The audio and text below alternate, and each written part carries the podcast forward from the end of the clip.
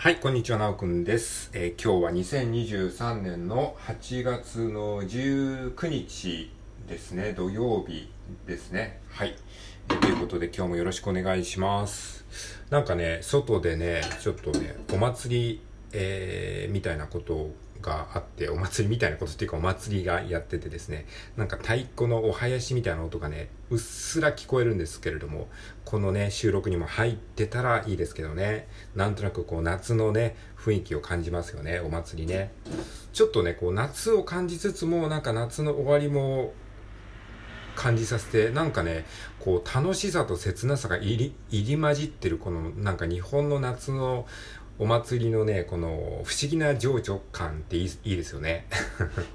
楽しさの中に切なさも混じってるみたいな。終わりの切なさとなんかこう夏っていう楽しさがこうね、夏休みの終わりに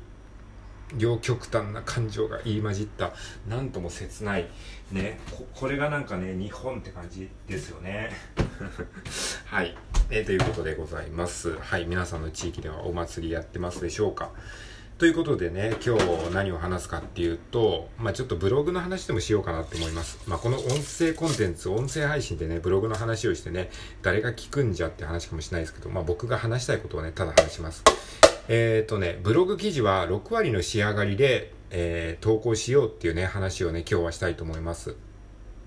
まあ、万が一ね、ブログを書いてる人がいたらですね、あの、何か参考にしていただければいいかなというふうに思っております。はい。まあ、コンテンツ作り全般にも言えるね、あの、一つの考え方でもあるんですけれども、えー要は何が言いたいかっていうと、完璧な作品を作らなくていいよっていうことなんですね。まあ、これはある意味音声配信でも言えるかもしれないですね。なんか、あの、ちゃんとしたものを作ろうとするとね、投稿頻度がどうしても落ちるし、投稿のね、こう、なんか勢いもね、あの下がるような気がするんですよね。まあ、そういった観点から話していきたいと思います。で、ブログはね、もう6割のね、6割、6割ぐらいしか書いてないっていう感じの段階で、とりあえずね、アップしちゃいましょうっていうことです。で、これはね、ブログならではの、まあ、その、ブログだからこそできることでもあるんですけれども、えーブログって書き直しができるんですよね。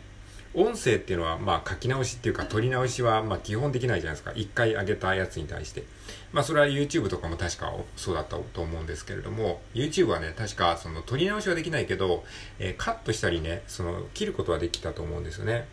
一回上げたやつでも。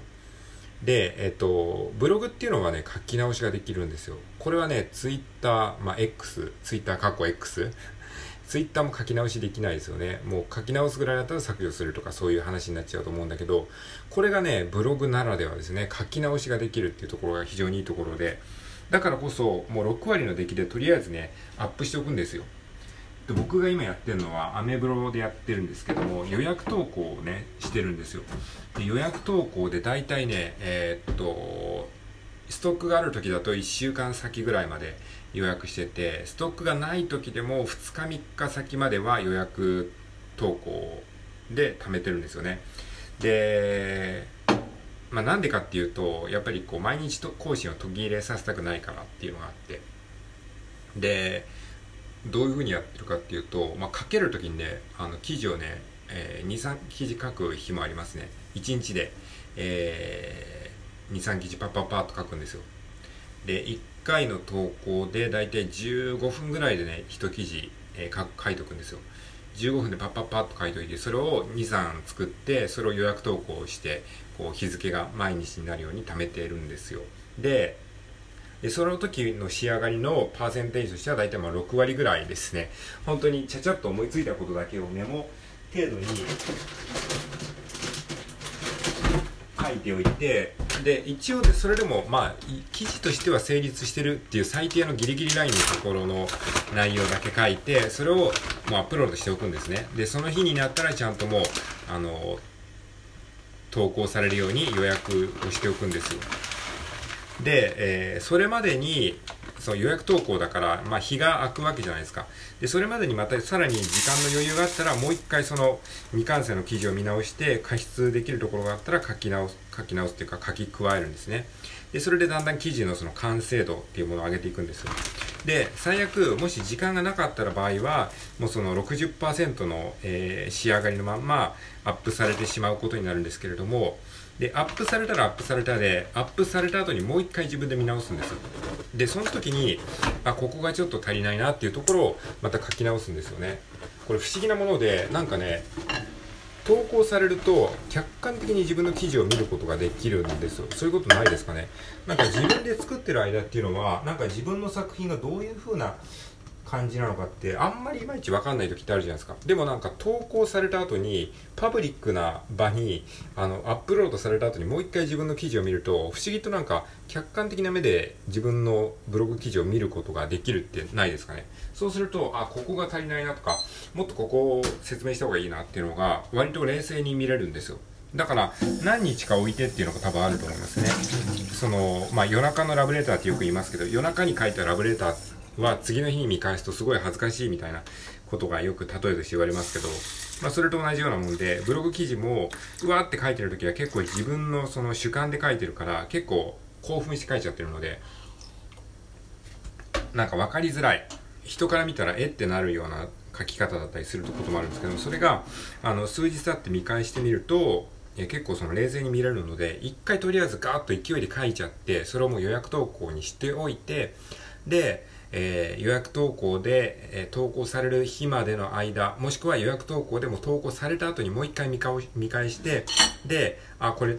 分かりづらいなとか、これもうちょっと加えた方がいいなっていうところに過失修正をしていくんですね。で、どんどんどんどんこう記事のクオリティを上げていくっていう、まあそういうやり方でやるとね、結構いいんじゃないかなって思います。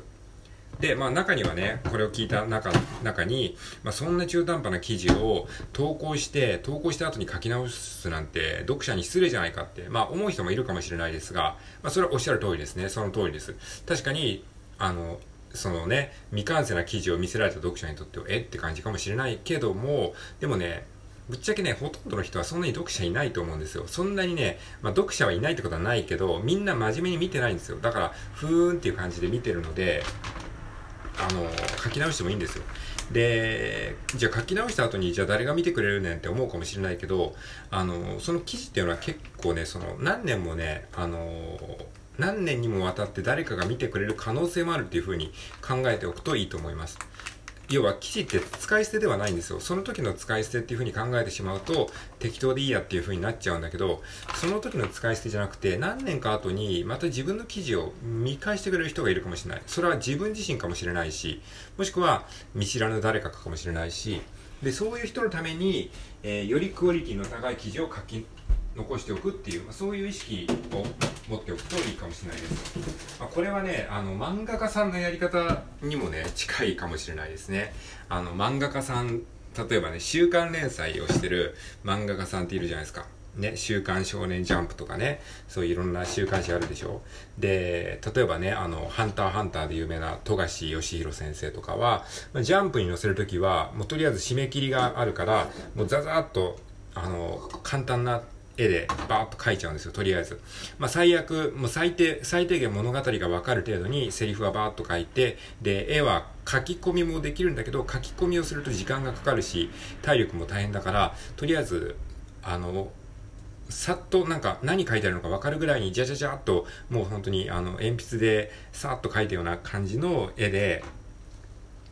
週刊少年ジャンプに載せるんですよね。まあ、それはまあ、ベテラン作家だから許されることかもしれないんですけれども、まあ、そんな感じ。まあ、とりあえず60点の出来でバーンと載せて、で、その後に単行本になるっていう時に、単行本になるまでにもう一回見返す時間があるじゃないですか。で、そういう時にもう一回見直して、あ、ここもうちょっと書き加えた方が分かりやすいなとか、もうちょっとここ、えー、丁寧に書いた方が見栄えが良くなるな、みたいな感じで、えー、過失修正して、あの、単行本にする。で、これ別にね、その、富樫先生のみならず、過去の漫画家さんもそういう風にやってたらしいんですよね。例えば手塚治虫さんとか、あと藤子 F 不二雄先生とか、えー、そのあたりもね、その雑誌に載せる、まあ、の、富樫さんほどではないんだけど、まあ雑誌に載せるときはとりあえず、あの、バッと書いといて、で、後からもう一回見直して、あ、これ実際雑誌の時読者にあんまり伝わってなかったなとか、改めて見たらやっぱりこういう風に書き直した方がいいな、みたいなことに、まあ漫画家さん自身も気づくわけですよね。で、そうして、えー、単行本に改めて載せるときに、えー、もう一回、えー、ちょっと過失、え、修正、多少書き加えたりとか、え、少しちょっとコマの位置を並べ替えたりとか、そういったことをね、してたらしいんですよね。まあ昔はアナログだったからね、結構ね、原稿用紙をね、こう切り張りしたりして、まああの、結構大変だったらしいんですけどね。まあ今はそういった意味ではね、そう、そういうことはないですからね、デジタルでできますから。はい。まああの、その時に比べればだいぶ楽だと思いますけど、まあそんな感じですね。だから、ブログ記事も、あの、一回アップした後にもう一回こう自分で見直してね、あの、過失修正する。でそういう感じでね、自分の、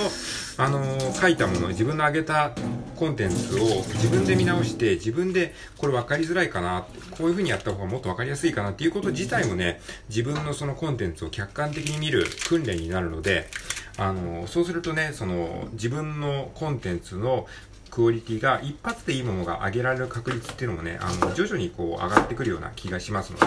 まあそういった意味でもね、あの、6割でとりあえず上げてから、後からこう、直していくっていう意識を持つっていうのが一つ大事なことかなというふうに思いましたね。まあ、これはね、ラジオトークにじゃあどうやって応用するかっていうと、ラジオトークにも一応応用できるんですよね。例えば、ラジオトークの概要欄ですね。僕はね、概要欄をね、ほとんどこう空白でアップする時も結構あります。概要欄にいろいろ書いてるじゃないですか、僕の投稿って。で、でもこれっていきなり書いてるわけじゃなくて、一回投稿して、投稿した後にもう一回聞き直してみて、あ、こういう風にあのまとめると分かりやすいなっていう感じでやってますね。まあ、概要欄はね、何のために書いてるかっていうと、まあ、初見の方が聞く前にこれ何話してるのかっていうのが、まあ、ある程度分かるような、えー、指針として、まあ、目次みたいな意識で僕はね、概要欄を書いてますね。物が落ちました。で、まあ、あとはその、まあ、あの、収録の中で説明したことの、まあ、あの、リンク先とかそういったものを書いたりして、えー、まあ、ユーザーフレンドリーな概要欄になるようにやってます。まあ、そんな感じで概要欄すらも、あの、後からね、書き加えることもできるので、そういう感じでね、そういうやつポンと上げて後から書き加える。そういうやり方もいいかなと思いまして話しました。はい、ありがとうございます。